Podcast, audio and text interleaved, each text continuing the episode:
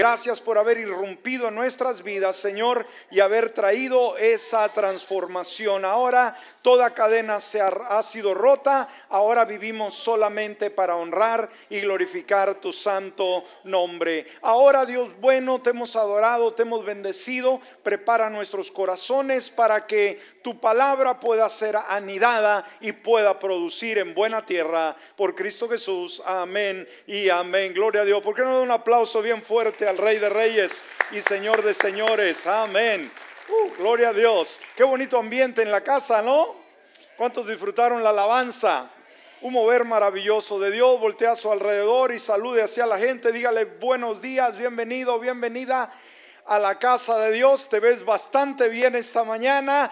Qué día tan extraordinario. Amén, amén. Tome su lugar en esta hora. Tenemos pues casa llena, tenemos a mucha gente en esta mañana. Gracias por haber venido, gracias por haber eso, ha hecho ese tiempo. Siempre es una alegría, una dicha poder mirarle, poder saludarle en este maravilloso lugar. Así que bienvenidos, bienvenidas de la misma manera. Saludamos a toda la gente linda que nos ve a través de los diferentes medios, nos escucha. Eh, bienvenidos a nuestro servicio de este día. Abra su corazón y permita que Dios ministre su vida. Amén, gloria a Dios. ¿Cómo amaneció este día? Amén. Este día es un día significativo para usted. Claro que sí, hay que tener la actitud correcta y venir con ese deseo en nuestro corazón de ver a Dios obrar y ver a Dios hacer cosas extraordinarias en cada uno de nosotros.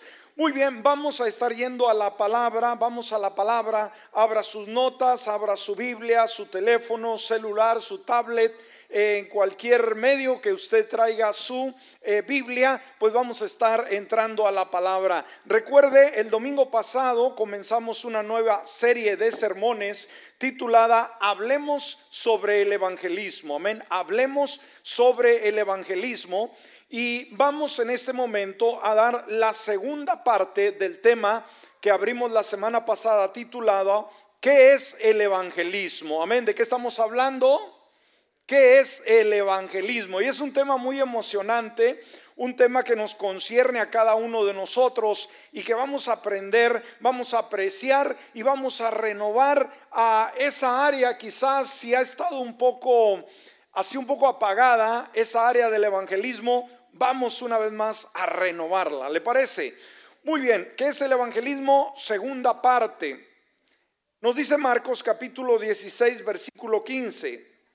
Y les dijo, hablando Jesús, vayan por todo el mundo y prediquen el evangelio a toda criatura. ¿Esto es una ordenanza o es una opción? Es una ordenanza de parte del creador del universo. Muy bien, vamos solamente rápidamente a resumir lo que vimos en el tema pasado. Eh, Jesús, recuerde, nos dio un mandato, ¿sí? Un mandato, un compromiso, y lo vemos en Mateo 28, 19 en su primera parte, donde dice, por tanto, vayan y hagan discípulos a todas las naciones.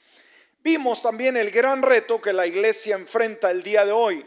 Estuvimos hablando del reto de la ventana, recuerda 1040. ¿Se acuerda el reto de la iglesia de la ventana 1040? Muy bien, ¿qué es la ventana 1040? Decíamos que esta ventana comprende una vasta región de países donde el cristianismo no ha podido predominar. ¿sí? Se le llama 1040 porque el núcleo de esa gente todavía no alcanzada en el planeta vive en un espacio rectangular en el mapa, ¿no? mundial y este espacio se le llama el cinturón resistente, un grupo de países que se han resistido al evangelio. Ahí en este espacio eh, se encuentran los más grandes grupos de musulmanes hindús y budistas. Dijimos que el evangelismo viene de la palabra evangelión, ¿sí? Evangelión. Y evangelión es la palabra que traducimos como evangelio. Amén. Esta palabra del original griego la traducimos como evangelio. Evangelismo es en sí evangelio. Y el evangelio significa compartir las buenas nuevas. ¿Qué es el evangelio? Compartir las buenas nuevas, las buenas noticias. Una simple definición en esta es el evangelismo, es la comunicación del evangelio. Amén.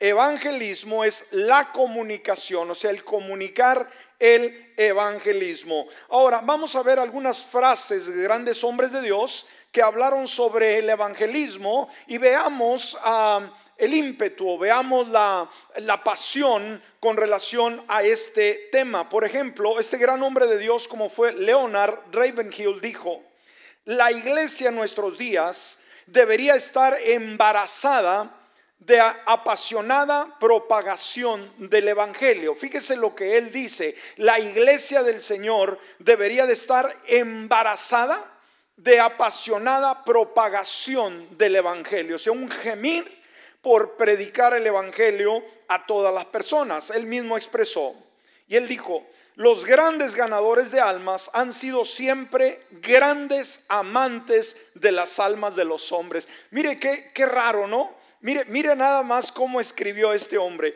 Los grandes ganadores de almas, ¿quiénes son?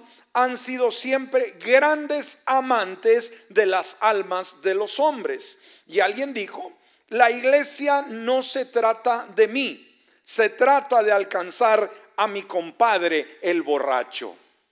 Amén, qué interesante. O sea, la iglesia no se trata solamente de mí, de estar bien, de nutrirme, de, yo estar en todo el sentido de la palabra completamente bien sin ninguna necesidad, sino se trata de alcanzar a mi compadre, el borracho, eh, eh, el mal hablador, eh, el alcohólico, el, sucesivamente. Ahora, este gran evangelista o misionero como fue David, David Livingstone dijo, la salvación de los hombres debería ser el principal deseo y meta de cada cristiano.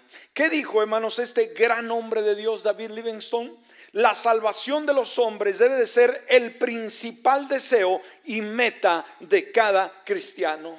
Wow. Esto como que nos da una bofetada, ¿no? En nuestro tiempo materialista. Y una vez más, citando a Leonard Ravenhill, le escribió, podría un marinero, fíjese lo que él expresa, amados, podría un marinero reposarse a gusto si supiera que alguien se está ahogando? O un salvavidas, no un guardacostas de estas personas eh, que, están guardando eh, en las playas, ¿no? Los salvavidas que están ahí en un, están alto. ¿Usted cree que él o él o ella estaría bien contenta, bien contento cuando alguien se está ahogando en el mar? Para nada. Entonces, ¿podría un marinero reposarse a gusto si supiera que alguien se está ahogando? ¿Podría un doctor sentarse en comodidad mientras sus pacientes se mueren? Para nada. ¿Podría un bombero sentarse y dejar que un hombre se quemara sin ofrecerle ayuda? Y añade, tú puedes sentar en Sión perdón, te puedes sentar en Sión sabiendo que hay masas no alcanzadas que viven bajo la condenación. O sea, tú como creyente puedes estar sentado en tus laureles sabiendo que hay tanta gente que se está perdiendo eh, bajo condenación. Y Hudson Taylor dijo, la gran comisión no es una opción para ser considerada, sino un mandamiento para ser obedecido.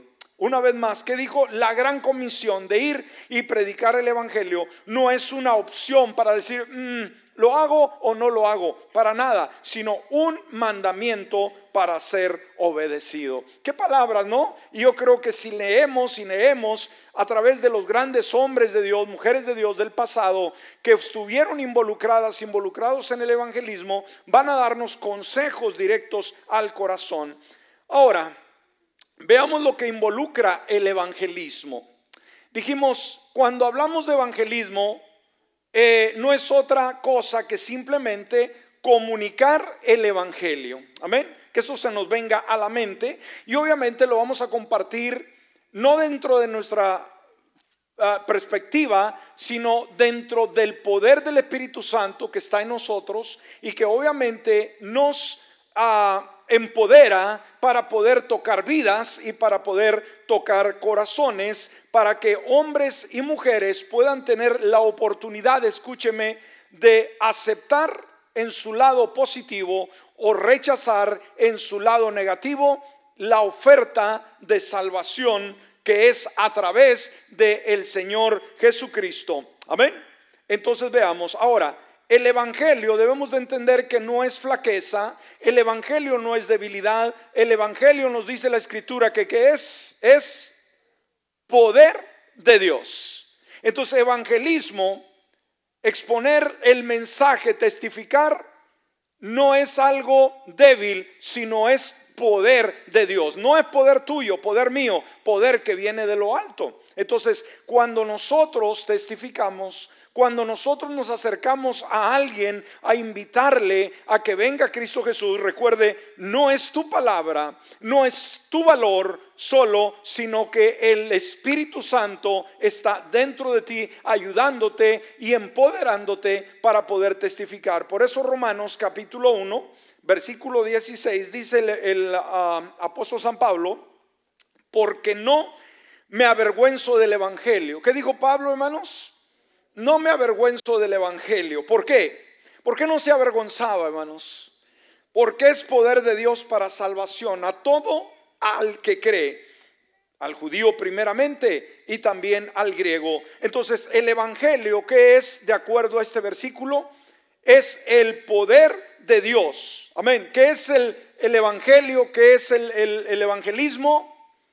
El poder de Dios que toma a un hombre, a una mujer, ¿sí? Que quizás su vida no tiene sentido, que quizás su vida ha sido una vida de desenfreno, una vida sin control. ¿Y qué hace el Señor con ese poder? Lo toma y lo transforma, ya sea un ladrón, ya sea un alcohólico, ya sea un drogadicto, y lo convierte de ese estilo de vida a una vida de honestidad, a una vida de transparencia, a una vida ahora relacionada con Dios. Entonces es el poder de Dios, escúcheme, que transforma a un asesino en alguien con un corazón lleno de amor. No hay nadie, ni el gobierno, ni las instituciones, ni las cárceles, ni los sistemas humanos han logrado transformar, regenerar a un criminal y convertirlo en una buena persona. El único que está eh, obviamente autorizado para hacer esto es Dios a través del Espíritu Santo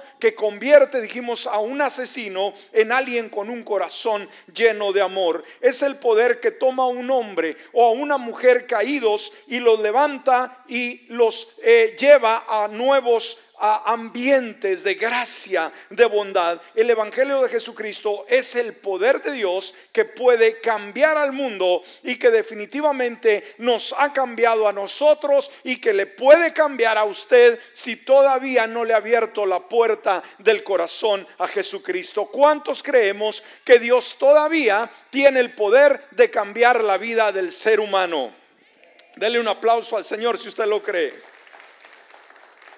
Ahora, el evangelio, evangelismo funciona en cualquier lugar, en cualquier espacio. Ha sido declarado en todos los continentes de la tierra, en todas las condiciones sociales, radicales, culturales y económicas que puedan ser imaginables. Siempre funciona y siempre produce el mismo fruto, transformación, regeneración, cambio, despeja las tinieblas, el poder del Evangelio, el poder del evangelismo en la boca del creyente, llegando al hombre, a la mujer sin esperanza, todavía despeja las tinieblas, todavía libera de ataduras, libera de cautiverios de pecado, imparte libertad y paz. Son las nuevas son las buenas nuevas de cómo el hombre puede tener una relación personal, amorosa con un Dios del cielo. Eso es evangelismo, ese es evangelio, de cómo el hombre, no importa su condición caída y fracasada, puede tener la mayor relación que el ser humano puede tener, y es amar a Jesucristo y tenerle como amigo en su vida. Recordemos recordemos esta verdad, ¿sí? Como creyentes a veces ignoramos lo que la palabra enseña con relación a la condición del ser humano.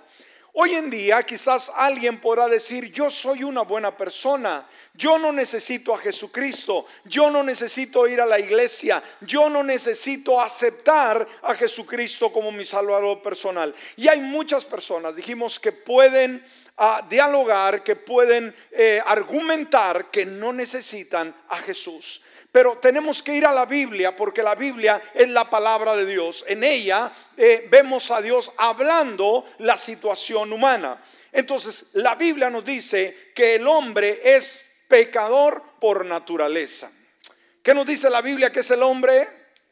Pecador por naturaleza. Y obviamente porque tiene una naturaleza pecaminosa, esto lo separa de Dios, lo aleja de su presencia, lo aleja de la salvación, lo aleja de su amistad. Y es una separación sin esperanza alguna de remediar tal situación, sino solamente a través de Jesucristo. veamos, por eso Romanos 3:23 dice, por cuanto todos pecaron, dice, y aquí nos habla a todos, todos pecaron y ahora están destituidos de la gloria de Dios. Esa es la condición del ser humano. Puede ser intelectual, puede venir de las mejores universidades, pueden ser los mejores puritanos a, su propia perspectiva, pero no olvidemos, no olvidemos que todo hombre todo, toda mujer tiene, nace con una naturaleza pecaminosa que lo aleja, lo aparta del Señor. Pero sabe,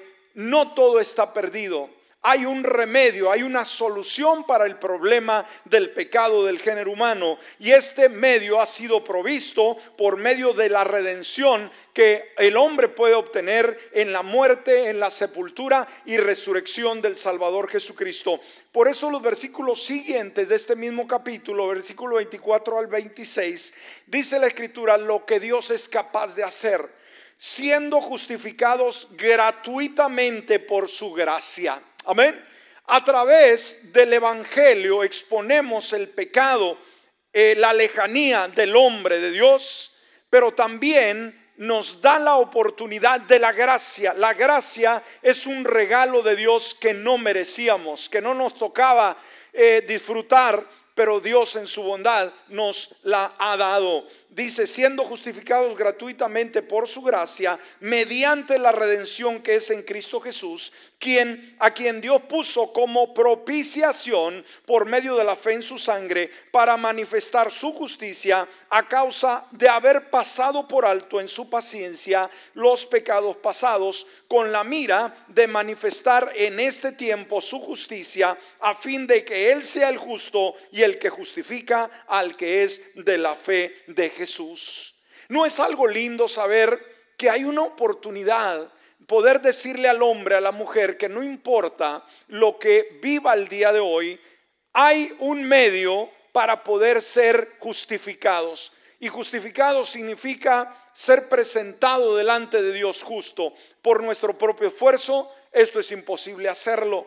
El único que lo puede hacer es Jesucristo a través de su sangre. Este autor, J.L. Packer, nos da una definición más completa del evangelismo. Y él nos dice, o sea, evangelismo es presentar a Jesucristo en el poder del Espíritu Santo a los pecadores. Amén. ¿Qué es evangelismo, hermano? Simplemente presentar a Jesucristo en el poder del Espíritu Santo a los pecadores para que puedan venir, escúcheme, a poner su confianza en Dios a través, a través de Él para recibirlo como su Salvador y servirle como su Rey en la comunión de su iglesia. Este hombre nos da una descripción de lo que es evangelismo, de lo que es testificar, de lo que es el Evangelio. Ahora, eh, imagínese por un momento, por ejemplo, que usted tiene el secreto de la vida en sus manos, ¿sí? Ponga a trabajar su mente. Que usted tenga el secreto de la vida en sus manos. Es suyo, usted lo posee. Usted tiene todas las respuestas a la vida, las inquietudes, a todo lo que pasa en la, la mente del ser humano. Usted tiene ese secreto en sus manos. Ahora, Y aún, aún usted tendría la mejor noticia. Ahora, puedes derramar ese secreto una y otra vez y solo cuando tú lo derramas, decir, tengo el secreto de la vida, y cuando yo lo derramo, en vez de que se me acabe, en vez de que vaya disminuyendo, este secreto va creciendo más, va creciendo más. Bueno, eso es lo que pasa cuando compartimos, cuando evangelizamos, cuando le hablamos a alguien más del Señor Jesucristo. No solo es una verdad que te abarca a ti, sino es una verdad que abarca a más personas. ¿Está entendiendo este concepto de lo que evangelismo es? Que usted tiene todas las respuestas para la problemática del ser humano, que lo tenemos en la palabra de Dios. Tenemos esas verdades y que cuando las compartimos, no solamente nosotros las vamos a saber, sino que hay infinidad de personas que también van a ser tocadas, van a ser alcanzadas, van a ser bendecidas también de la misma manera. Entonces, buenas noticias. Como cristianos tenemos ese secreto.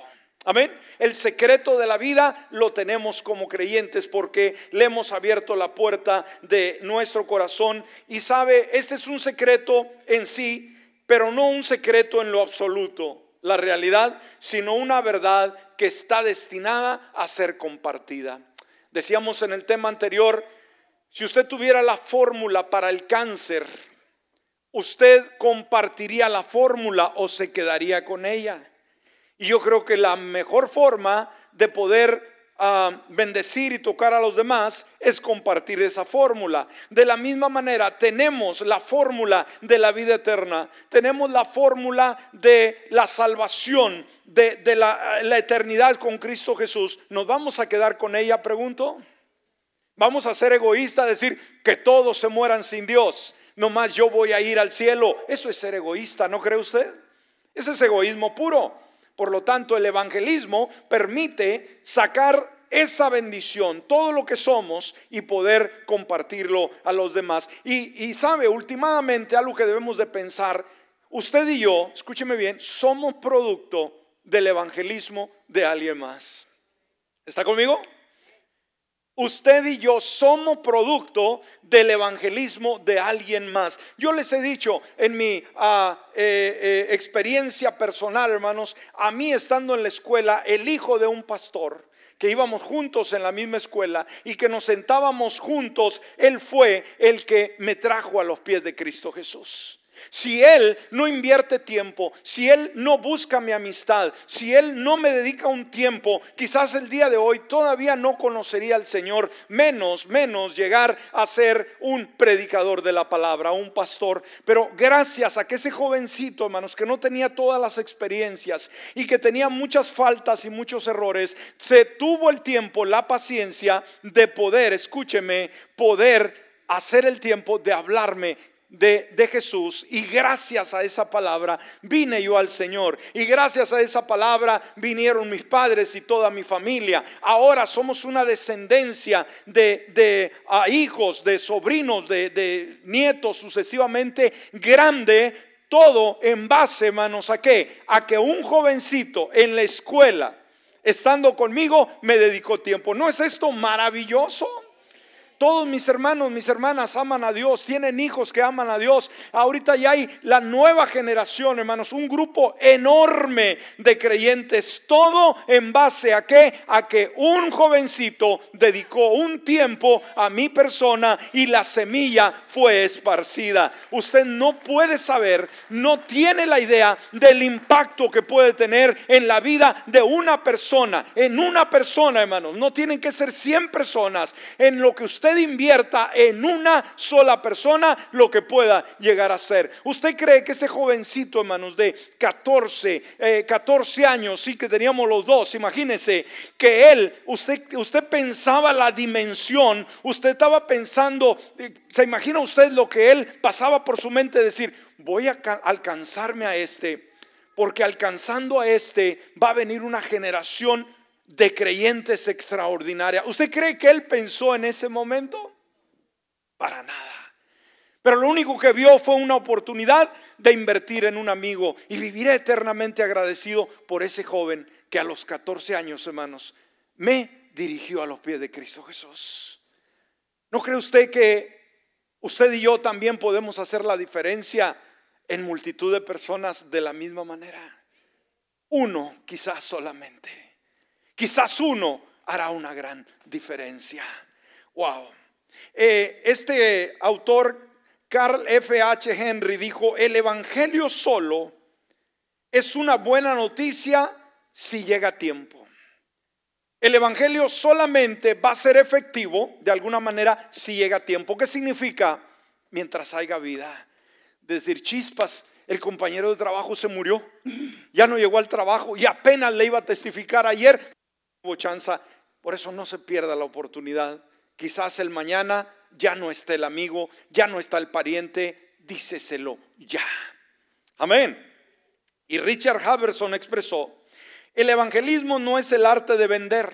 Fíjese, evangelismo no es el arte de vender.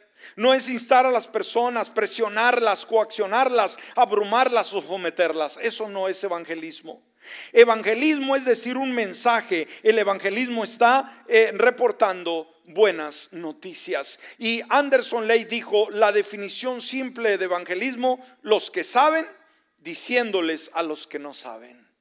Fíjese este autor lo que dijo, ¿Cuál es una buena definición del evangelismo? Simple y sencillamente es los que saben. Evangelismo es los que saben. ¿Sabe usted de Jesús? Bueno, evangelismo es simplemente diciéndoles a los que no saben. Wow, qué sencillo, ¿no? Ahora, el evangelio es el mensaje comunicado, ¿sí? Evangelismo es un mensaje comunicado. Evangelismo no es solamente deseo, no es solamente intención. Decir es que yo tengo buenas intenciones, hermano, las buenas intenciones no bastan, ¿sí? Decir, pues ojalá y se convierta eh, mi tío, mi abuelo, mi suegra, mi suegro. Con las buenas intenciones no basta. Evangelismo es un mensaje comunicado. El mensaje básico del Evangelio es resumido en Primera de Corintios capítulo 15 del versículo 1 al 5. Y mire lo que dice la palabra.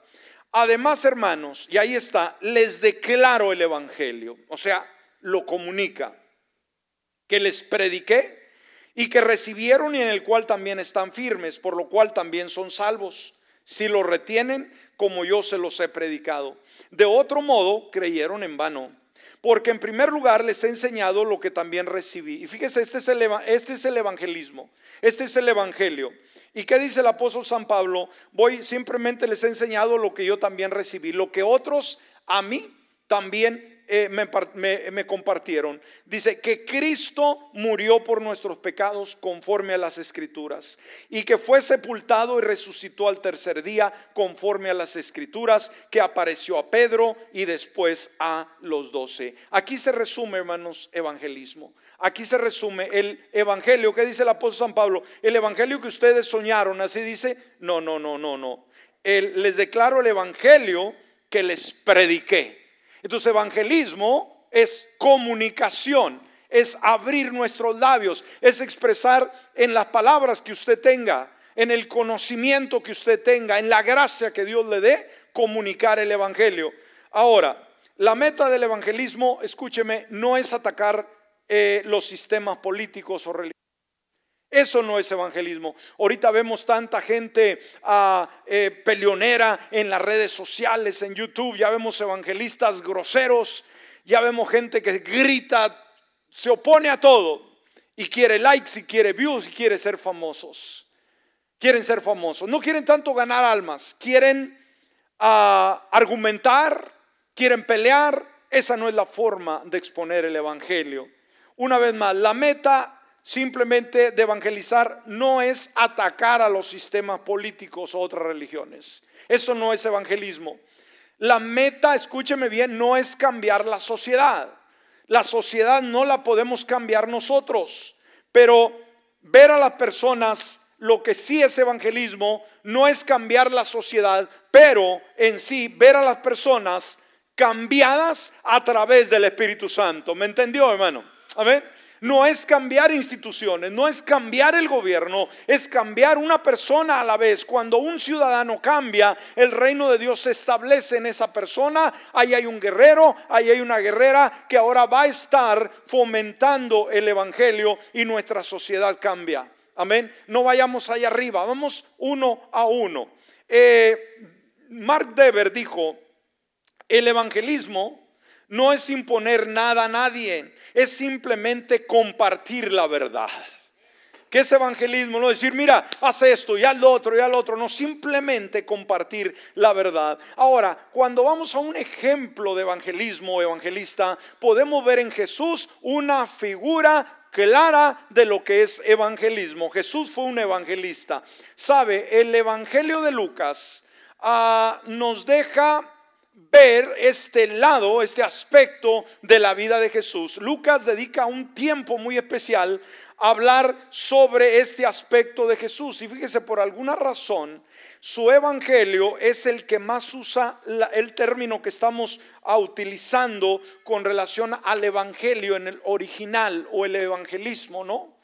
Eh, él en, sus, ah, en, sus, escritos solamente en el ah, evangelio de Lucas cita un promedio de 10 veces el término evangelio o evangelismo, ¿no?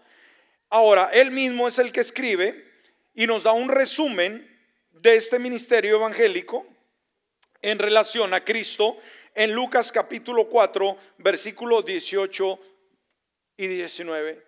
Y aquí hace la descripción de Jesús como todo un evangelista. Y mire cómo lo describe. Dice la palabra, el Espíritu del Señor está sobre mí, o sea, sobre Jesús. Ahora, ¿por qué? Porque me ha ungido para anunciar, ¿qué cosa? Buenas nuevas a los pobres. Me ha enviado para proclamar libertad a los cautivos y vista a los ciegos, para poner en libertad a los oprimidos y para proclamar el año agradable del Señor. ¿Qué venía a hacer Jesús, hermanos? A compartir su evangelio, a compartir su mensaje de salvación. Y ahí podemos ver algunos rasgos que van a caracterizar el ministerio de Jesús como evangelista. En primer lugar, nos dice predicar el evangelio. En segundo lugar, sanar al angustiado.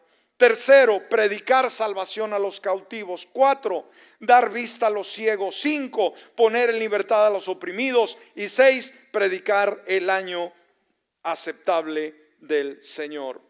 Ahora, la idea de las buenas nuevas, escúcheme, del evangelismo, no nace ni siquiera con Jesús. No nace en la iglesia primitiva. Alguien podrá decir, pastor, pero evangelismo es algo contemporáneo, es algo nuevo. No, evangelismo, vamos a remontarnos hasta el primer libro de la Biblia, Génesis, y vamos a ver uno de los primeros capítulos de la palabra, como es capítulo 3. Y ahí podemos ver a Dios, escúcheme, como el primer evangelista. ¿Quién fue el primer evangelista, hermanos? ¿De quién tomamos el ejemplo? no de la vida de Jesús en los evangelios, sino nos remontamos hasta el principio y vemos a Dios como un evangelista. Decir, cómo Él salió por las calles a predicar el evangelio. Bueno, vamos a ver lo que nos dice la escritura. Y dijimos, el primer evangelista fue Dios mismo, ¿ok? y este evangelista, quien él fue, el que se acercó a la primer pareja que habían fallado cruelmente y que se había hecho eh, unos delantales, ¿sí? Ah, de, de hojas de higuera para simplemente cubrir su desobediencia, su pecado. Ahora ellos se sentían culpables, se sentían arruinados, sin esperanza. Nunca o habían oído, escúcheme, de la misericordia. Jamás la palabra, el término había sonado o el perdón o la reconciliación. No tenía ningún motivo para esperarlo. Recuerde, ellos desobedecieron la orden que les da el Señor. ¿Ok? Una vez que desobedecieron automáticamente, pecaron y estuvieron destituidos de la gloria de Dios. Pero en su momento de horror, de, de desesperanza, cuando la humanidad en su morada de oscuridad se encontraba, llegó quien el amante del ser humano, el que más ama al hombre y a la mujer, y es Dios, el pastor del vagabundo, el pastor que toma las ovejas descarriadas y las guía por las sendas de justicia, ¿sí? Y esto que inmediatamente toma el asunto en sus manos, después que el hombre estaba arruinado, la mujer, los dos estaban bajo condenación, aparece Dios. En primer lugar, ¿qué hace? buscándolos. ¿Qué es lo primero que hace el buen evangelista? ¿Qué es Dios? ¿Qué hizo con el hombre y la mujer que habían pecado? Sí, los echó del huerto. Pero sabe, no los abandonó por siempre, sino la primera reacción de Dios cuando supo que su creación había pecado fue buscarlos. Amén. Y esto nos habla de un aspecto muy importante del evangelismo. Evangelismo, ¿qué es, hermanos? Buscar al descarriado, buscar al perdido, buscar a la que vive bajo condenación sucesivamente. Génesis capítulo 3, versículo 8 en su segunda parte, dice el Señor, ¿dónde estás? Esa pregunta, ¿no? ¿Dónde estás? Daba a entender que se le habían escondido, que estaban perdidos y él llegó a buscarlo, a buscarlos. Ahí podemos ver el corazón del más grande evangelista que ha habido, que es Dios. Que cuando el hombre y la mujer se apartaron de su camino, no los desechó para siempre, sino los buscó. Dios es un Dios que busca. ¿Cuánto nos damos cuenta que Dios no buscó? Alguien dice a veces, ¿verdad?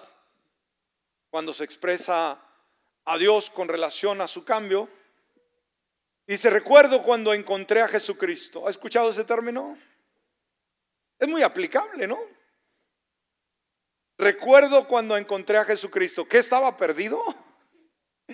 ¿Quién estaba perdido, amados? Amén. Nosotros. Entonces no, no está bien aplicado. Recuerdo, ¿verdad? Cuando encontré al Señor, ¿no? ¿Cómo debe de ser, hermano? Recuerdo cuando qué? El Señor me encontró. Es diferente. Primero fue buscando. En segundo lugar, confrontó en el versículo 11, ¿quién te dijo que estabas desnudo? ¿Has comido del árbol? Fue confrontado con su error. Tercero, anunciar el castigo por ruptura del pacto de obras. Versículo 17 en su segunda parte. Aquí ahora habla de la severidad del pecado y la consecuencia. Y le dice, maldita será la tierra por tu causa. Y el versículo 19 en su segunda parte dice, pues de ella fuiste tomado porque polvo eres y al polvo volverás. Ahora, ahí está, hermanos, ese detalle. El hombre extraviado, el evangelista que es Dios, lo busca, lo confronta con la palabra y anuncia el castigo. Eso es lo que somos llamados a hacer, hermanos, buscar al perdido, ¿sí? En segundo, hay que buscarlo. En segundo lugar, hay que confrontarlo con su pecado, decir, eh, todos hemos nacido con esa naturaleza pecaminosa y también hacerle ver las consecuencias del pecado. Amén. ¿Por qué? Porque la paga del pecado que es, dice la escritura, es muerte. ¿Sí? Ahora, vemos los elementos de este primer mensaje evangelístico. En primer lugar, en primer lugar, vemos un anuncio de una transformación espiritual iniciada y realizada por Dios.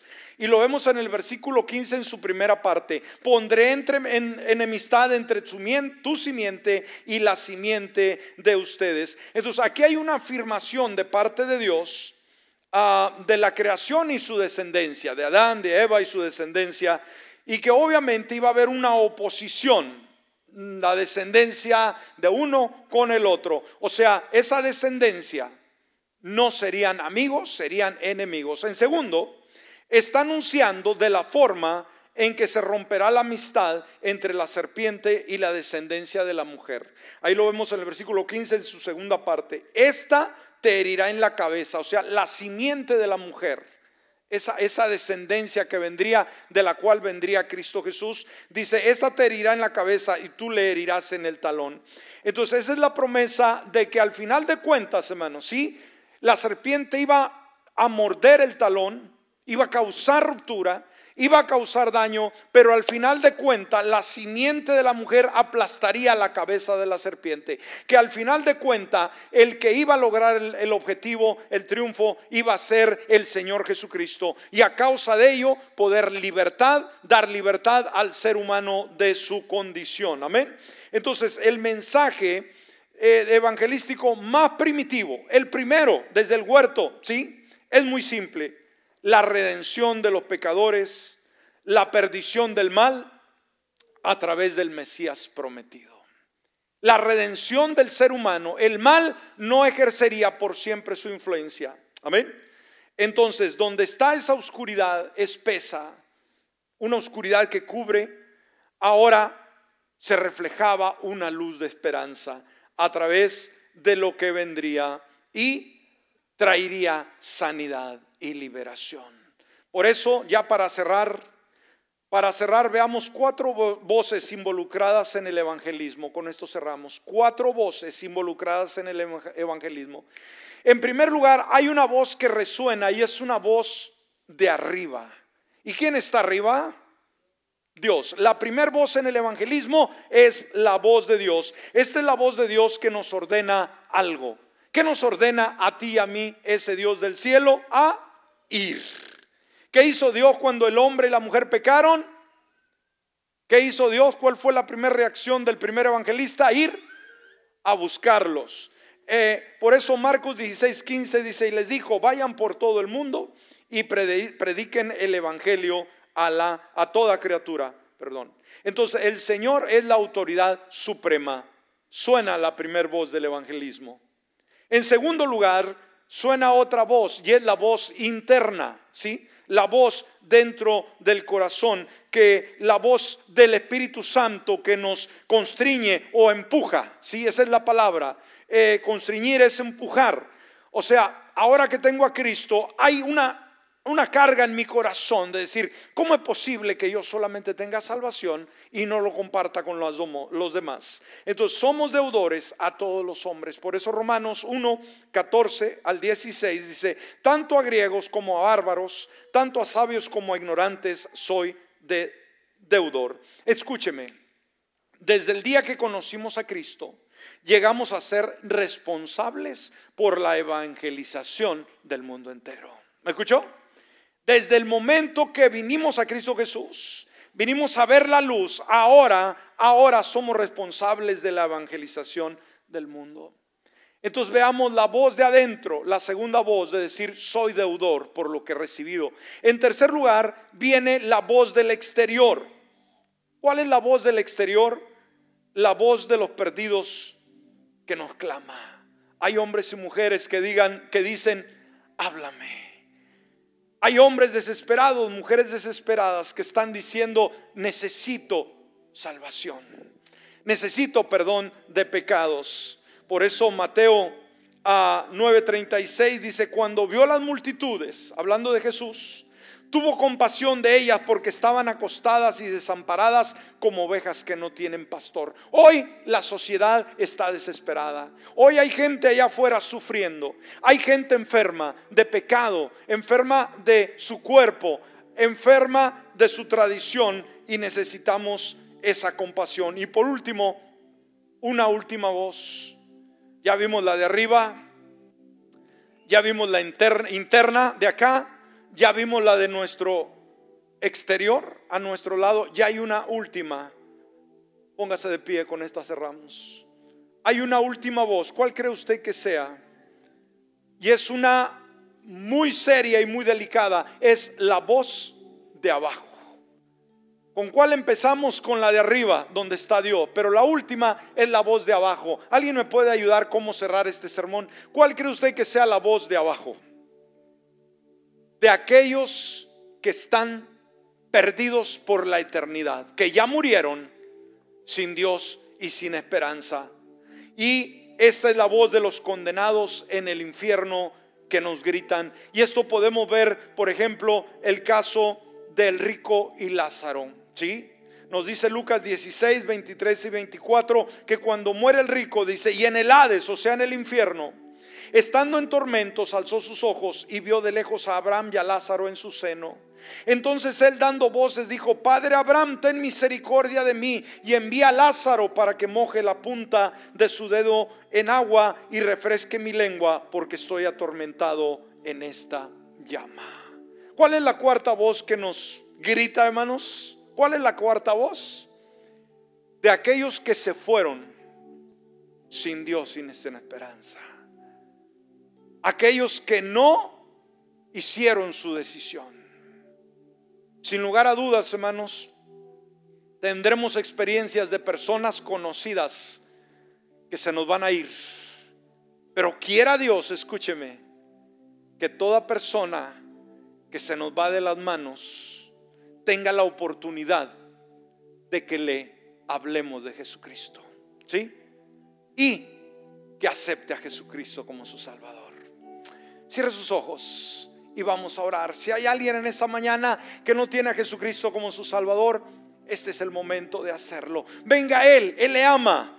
Él murió por usted en la cruz del Calvario y quiere darle la experiencia de la salvación. Renuncie a su estilo de vida y venga a Él. ¿De qué manera? Haciendo la siguiente oración de lo más profundo de su corazón. Dígale, Padre Celestial, en este día yo abro la puerta de mi corazón Reconozco que soy un pecador, que necesito tu gracia y tu amor. Y en ese momento, con fe, yo te invito a que vengas a mi vida. Cámbiame, transfórmame, hazme una persona totalmente nueva y que de hoy en adelante pueda amarte y servirte de todo corazón por Cristo Jesús. Amén y amén.